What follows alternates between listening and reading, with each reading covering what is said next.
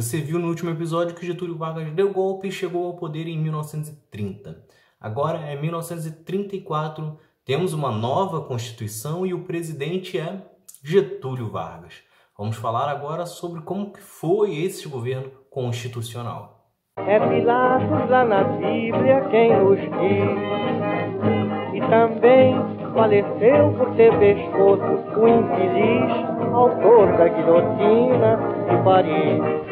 Para começar, Getúlio Vargas deixa claro sua vontade de permanecer na presidência.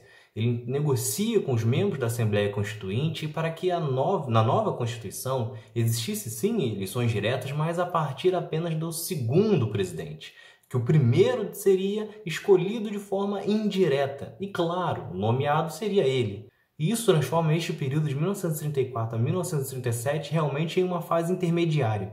Não houve grandes mudanças econômicas, grandes avanços, a não ser aqueles que já haviam acontecido antes da Constituição. Isso porque Getúlio passa desde o primeiro momento a buscar formas de se manter no poder. Ele já tinha ficado quatro anos, iria ficar por mais cinco, só que ele queria ainda muito mais. Então ele começa a procurar casos para poder fechar o Congresso, poder declarar estado de sítio e prolongar seu período na presidência. Foi nesta fase também que Getúlio Vargas começa a perseguir comunistas como Luiz Carlos Prestes e Olga Benário. Era uma forma de reprimir a intentona comunista que surgiu em 1935.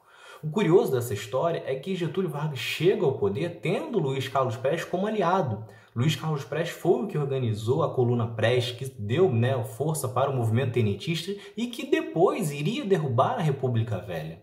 O fato é que neste período de 34 a 37, Getúlio Vargas tinha uma forte admiração pelo Hitler e pelo que ele fazia na Alemanha, como perseguir comunistas. Prova disso é que ele mandava diversos membros do governo e até o seu próprio filho para entender um pouco mais sobre como Hitler administrava o país e tocava a política.